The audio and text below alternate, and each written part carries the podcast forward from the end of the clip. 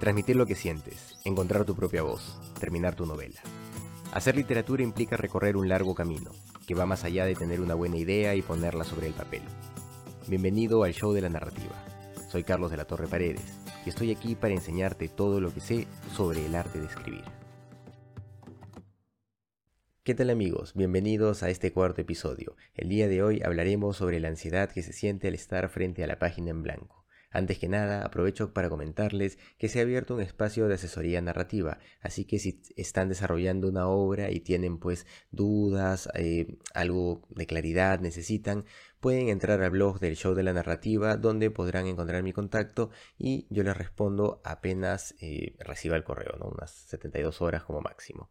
Muy bien, eh, el estar frente a la página en blanco, este es un problema muy muy constante para muchos escritores que recién empiezan porque eh, hay, un, hay, un, tema respecto a la velocidad, ¿no? Uno espera que eh, las ganas de escribir van a llegar, que la claridad de las ideas va a llegar, esta famosa inspiración va a llegar y van a salir las palabras casi de manera mágica, ¿no? Que se van a plasmar en el papel y vamos a tener una historia desarrollada prácticamente a la primera. Y eso es algo que la verdad no sucede, ¿no? Eh, el proceso narrativo, el proceso de escritura en general, no solo narrativo, de creación eh, estética y de creación artística, pues en general, definitivamente implica un proceso largo y complejo y no depende solamente de un momento de inspiración. Definitivamente la inspiración puede ser importante, pero no es lo fundamental para empezar a escribir.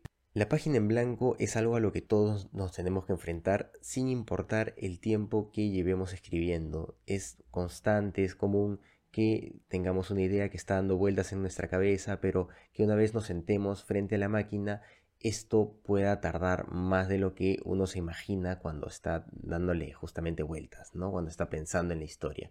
Lo que sucede es que la escritura se puede dividir también en dos momentos mm, muy marcados, ¿no? Una idea de escribir en frío y una idea de escribir en caliente, llamémoslo de esta manera.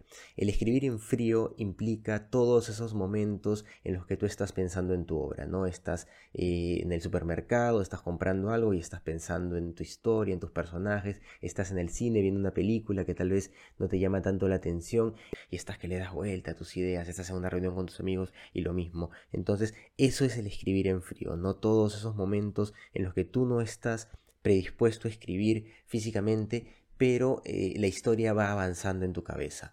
Y está el momento de escribir en caliente, que es sentarse frente a la máquina y enfrentarse a esa página en blanco para empezar a volcar las ideas. Ese hecho mismo de sentarse frente a la página en blanco ya es escribir en caliente, porque ya implica ese, ese impulso de sentarse justamente a, crear ya algo en, papel, ¿no? En, ir desarrollando las palabras, que es eh, un proceso que puede tomar su tiempo. Eh, uno no tiene que preocuparse demasiado, ¿no? Puede, la verdad, puede tardar hasta un par de días, unas cuantas horas, ¿no? No, no, es, no es normal que salga la primera. Puede ser, puede suceder, ¿no? Eh, si uno lo tiene demasiado pensado tal vez o, o, tiene un impulso muy fuerte, puede sentarse y volcar todo de forma muy rápida pero el, proceso creativo suele ser un poco más complicado, ¿no? Entonces no le tengamos miedo a la página en blanco, eh, no nos asustemos frente a ella, no creamos que estamos limitados, todos la enfrentamos sin importar cuánto tiempo llevemos en esto, eh, con algunas historias más que con otras, en algunos momentos más que en otros, pero es algo que siempre va a pasar. El tema de la inspiración también es interesante, porque la inspiración siempre llega tarde o temprano va a terminar pues por, por venirnos una idea que, que, nos fascina, que nos, que nos llama de alguna manera y esto va a suceder necesariamente.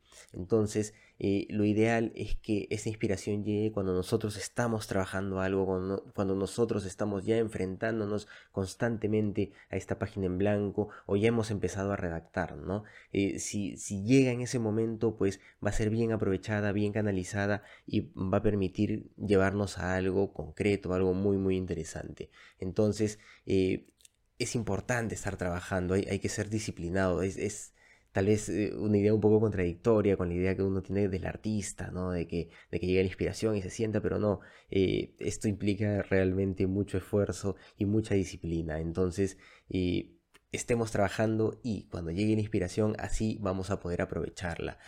También hay que considerar que no es importante el el hecho de, de, escribir cosas que no necesariamente van a terminar en el producto final, ¿no? Eso es algo que suele suceder. Cuando uno escribe una obra literaria, eh, es muy común que se vaya un poco por las ramas, que desarrolle demás algunas cosas, pero esto es parte también de cómo uno va construyendo el mundo en donde está enmarcando a sus personajes. Entonces, eh, entonces eh, puede ser que ese, ese momento que, has creado no vaya necesariamente ahí donde lo has puesto, o puede ser que no ni siquiera vaya en ninguna de las obras o en la obra que estás desarrollando propiamente, pero sí te ayuda a conocer más el mundo, a conocer más a tus personajes, y eso es importante también. Así que eh, eso, eso que puedas escribir que no necesariamente va a terminar formando parte de la obra, cuídalo, ¿no? Porque te puede servir de fuente para muchas cosas, así que así se esté muy mentalizado, se tenga una estructura muy, muy bien pensada,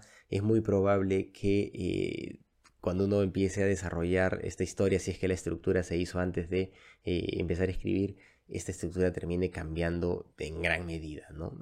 Termine siendo eh, otra cosa frente a lo, que, a lo que fue en un primer momento. Bueno amigos, eso ha sido todo por esta oportunidad. Nos vemos la próxima semana en el siguiente episodio del Show de la Narrativa. Hasta una próxima. Muchas gracias por seguirnos.